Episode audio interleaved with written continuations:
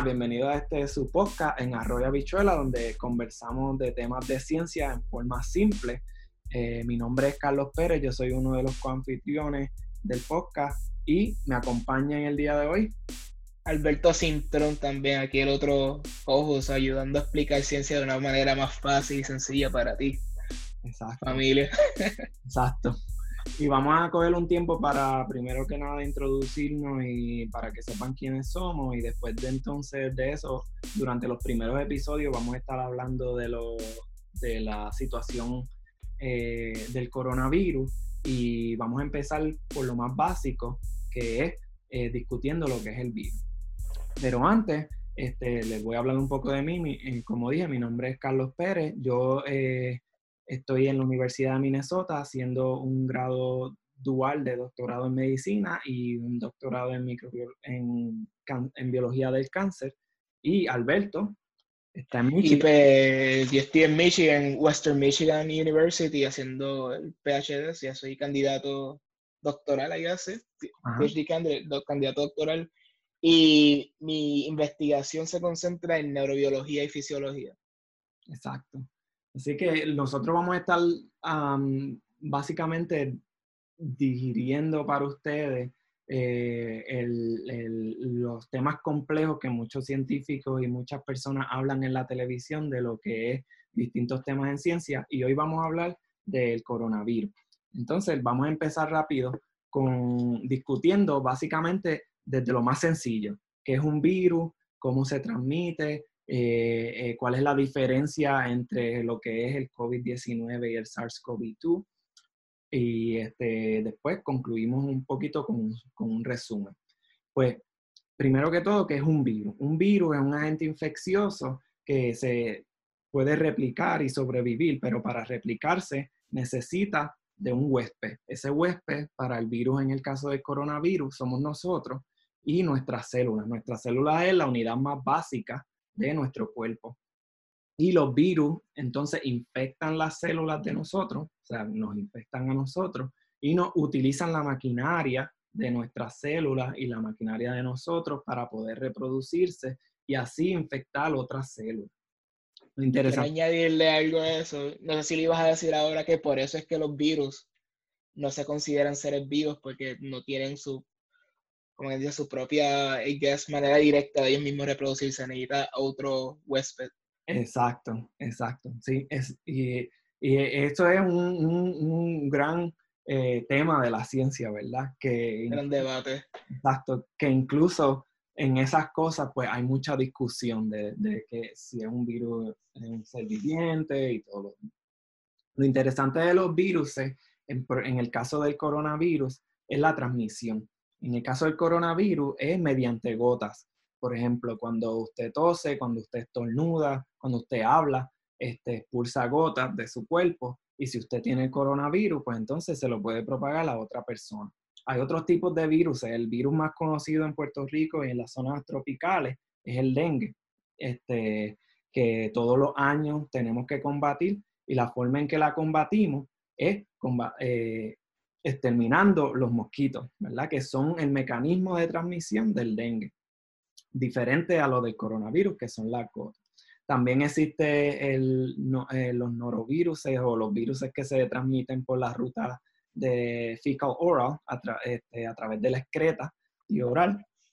y este, también existe eh, el virus de la influenza. En la influenza también es por droplets, por, gotas también.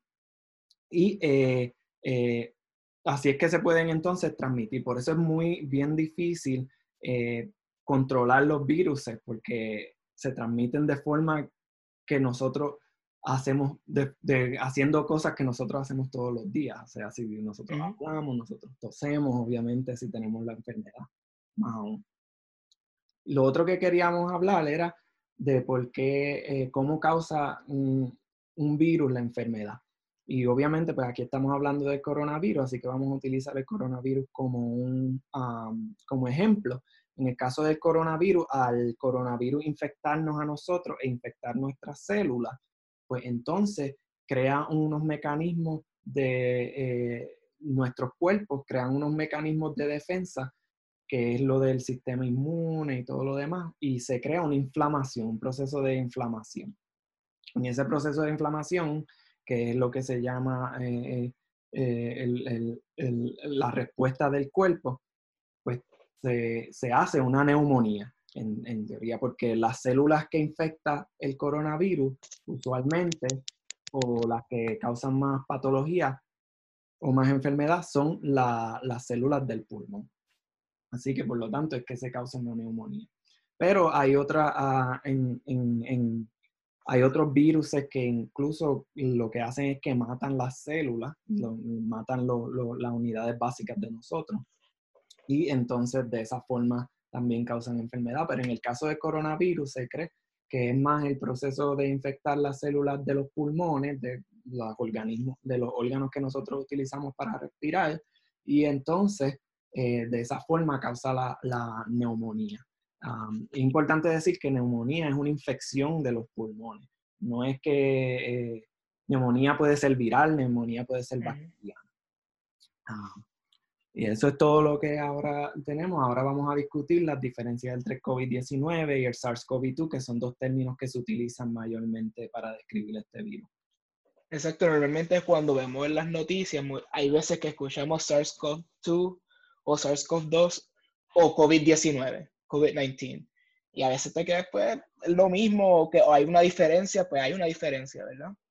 El, lo que le llamamos COVID-19, que sería Coronavirus Disease, 19 por el año en que pues, se descubrió, sería el nombre que damos a la enfermedad como tal. El SARS-CoV-2 sería el nombre del virus que causa COVID-19.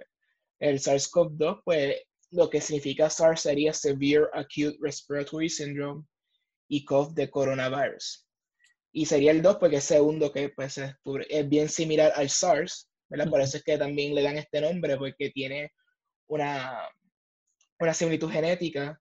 Y el COVID lo nombre coronavirus, si nota está corona dentro, pues si te acuerdas de la corona que se ponen los reyes y las reinas, pues por eso mismo es cuando lo miras bajo un microscopio, pues tiene ese tipo de estructura, parece una corona. Y por eso le nombraron coronavirus.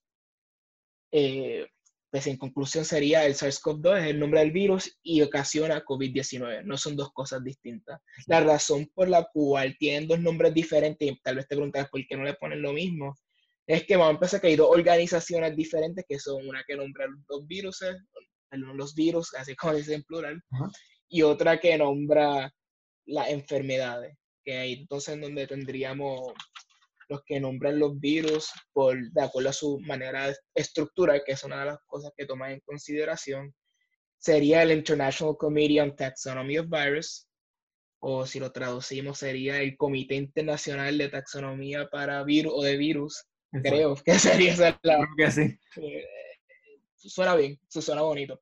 Y también los que nombran el este nombre de la enfermedad sería entonces la Organización Mundial de la Salud o el WHO, como que sería su prónimo. Este hizo, ¿verdad? No sé si quieres añadirle algo a eso, Carlos. No, yo creo que, el, que fue interesante como el, la, Organización Mundial de la Salud decidió nombrar la enfermedad del COVID-19.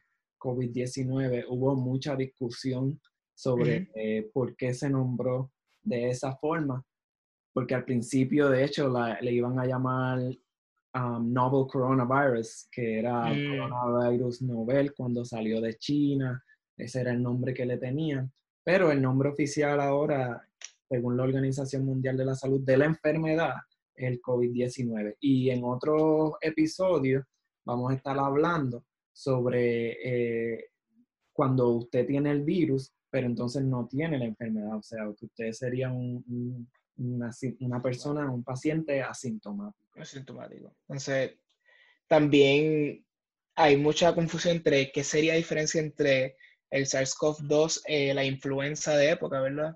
O también podemos llamar por el nombre de la enfermedad que, dan, coronavirus, o COVID-19 versus influenza o seasonal flu, flu. ¿verdad? Este, y vamos a empezar, pues yo diría por las similitudes que son dos este, ocasionan infecciones respiratorias. muchas veces puede lead hasta neumonía, hasta neumonía o llevarte hasta neumonía, como había dicho Carlos al principio, que eso es básicamente lo, esos sacos de aire que tenemos los pulmones se llenan de fluido o hasta de pus. Que eso es inflamatorio, nuestro cuerpo tratando de combatir la enfermedad, la infección, en este caso los virus de, o los virus de influenza o de coronavirus. Exacto. También esto es algo que hizo al principio diferenciar si esto era un flu de temporada o, o, si era algo nuevo, era porque hay muchos síntomas que son bien parecidos. Por ejemplo, los dos ocasionan fiebre, tos, este, dolor o debilidad en el cuerpo, fatiga, y hasta en ocasiones podría llevar a vómitos y diarreas también. Este, y otra cosa que es bien similar es la forma de transmisión, esto se puede transmitir de persona a persona, por tu toser, ¿verdad? Y es por los droplets o las gotas de agua que se quedan en el aire, este, fácilmente se puede transmitir hacia otra persona. Pero algo que tal vez podría ser la posible diferencia entre la influenza y eh, el COVID, además de que proviene de distintos virus, es que la forma en que el COVID se queda en el ambiente es por un periodo más largo de tiempo. Por ejemplo, una persona puede haber estornudado, se queda en el aire por, no me acuerdo cuántas horas que había salido un reportaje, pero... Hay unos estudios que dicen hasta tres horas se puede quedar. Hasta tres, exacto, hasta tres horas. Esa es una cosa impresionante, puede estar en el aire flotando por tres horas, la persona se fue y todavía ahí puede haber residuos de eso, lo cual lo hace bien peligroso. Por eso es que tenemos que este, tener mucho el distanciamiento social que, aunque hay personas que le llaman un poco exagerado, yo no creo que sea exagerado, yo creo que fue la respuesta correcta. se debe, correcta, pero eso es un tema para otra, para, otro episodio. Pero hablando de eso, este, si me permite, Alberto, interrumpir. Este, hablando de eso, del, de cuando las partículas o las gotas se quedan en el aire, otra diferencia, no sé si vas a hablar de esto, otra diferencia bien grande es el, la tasa de reproducción, que, este, que es cuánta gente, usualmente, si uno está enfermo, cuánta gente yo tengo el potencial de infectar este, cuando yo estoy enfermo. Y la influenza usualmente es más bajo que el coronavirus. Cabe mencionar que muchos de los reportes que hay son preliminares y pero se estima que por cada persona que tenga el coronavirus, más o menos dos personas van a contraer el coronavirus. Influenza mm. usualmente un poquito menos este, que, que, eso. No, exacto, no, está perfecto. Otra cosa que yo creo que para destacar no tanto en diferencia de síntomas y estructuras de los virus, etcétera, sería este, la cantidad de infectados, que eso es algo que la ha llevado a debate mucho de por qué tenemos que cerrar si, no si más gente se muere de influenza, etc. este, pero estos son los números para hoy, abril 19 de 2020 que estamos grabando. Me gusta. Cantidad, cantidad en el mundo que han diagnosticado positivo a COVID-19 son 2.4 millones de personas y en, Estado, los Estados Unidos sería alrededor de 735 mil. Mientras que el flu al año mundialmente afecta un billón de personas y en los Estados Unidos sería entre 9.3 a 45 mil. este, las muertes hasta ahora en COVID, hoy abril 19, el COVID-19 ahora mismo serían 161 mil en el mundo, 39 mil son en, Estados Unidos. Y en el mundo por flu sería entre dos, alrededor de 646 mil en el mundo y en Estados Unidos de 2 a 61 mil. Este, cuanto los números de influenza, coronavirus, son bien diferentes y por eso tratando de traer el punto de para qué si no cerramos por la influenza, pero está algo bien diferente, está algo novel, está algo nuevo, a lo cual no tenemos ningún tipo de mecanismo de defensa, inmunidad. Exacto. Tenemos ahora vacunas para el flu, pero es para una serie de, de, de virus que pueden ocasionar la, lo que es flu o, influenza. Hay más, y los virus mutan bastante rápido, con mucha facilidad. No, siempre te va a dar, aunque tengas la vacuna, lo que pasa es que una vacuna de flu ayuda a tal vez disminuir los posibles efectos de ese nuevo virus que ocasiona influenza o, exacto, o por lo menos te protege de los más peligrosos. Ahora mismo no tenemos ninguna vacuna contra el COVID-2 o el virus que ocasiona el COVID-2. Por eso es que lo hace muy letal en estos momentos, no hay inmunidad construida. Y por eso es que es tan importante cosas como el distanciamiento social y siempre estar lavándote las manos, toser dentro del codo si tienes que toser. Este, pero ahora mismo lo mejor sería stay home, quédate en casa y, quédate en tu casa. y practica, exacto, quédate en tu casa y practica distanciamiento social. Y en algún momento esto se va a solucionar. O sea, esto no, es, no va a ser para siempre que nos vamos a tener que quedar en nuestra casa. Y en otro episodio vamos a hablar un poco sobre la función de quedarse en su casa y lo que se llama el aplanamiento de la curva y toda la función que, toda, todos los efectos que tiene el aplanamiento de la curva y el impacto en, en los sistemas de salud que tiene el aplanamiento de curva. ¿Tenemos algo más? Eso sería todo. En Arroya Bichuela yo creo que ya dijimos todos los datos de hoy. Sí, en información. Vamos a tener uno, el correo electrónico, no lo hemos hecho todavía, pero vamos a ponernos las pilas y vamos a hacer eso para que nos escriban correos electrónicos y nos digan si quieren que discutamos algo. Por ahora vamos a estar bastante focus o enfocados en coronavirus hasta ahora.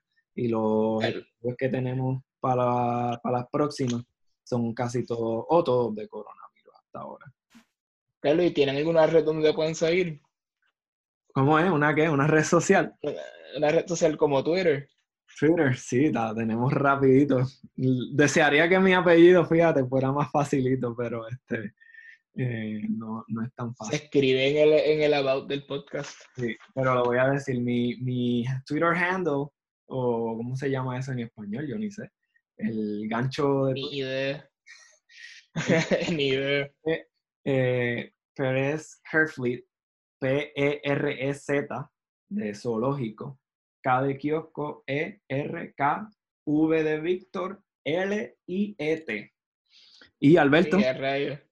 y a mí me pueden seguir también en Twitter. El Twitter handle sería Alberto FSC.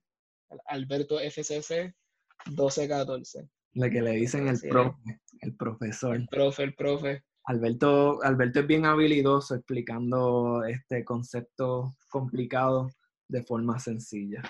Y eso es lo que estamos haciendo aquí. Se hace lo que se puede. bueno, yo creo que con eso los dejamos. Este, vamos a ver si tenemos el correo electrónico para que nos escriban. Si no, nos pueden contactar por el Twitter mismo. Y hasta la próxima. Hasta la próxima. Que descansen.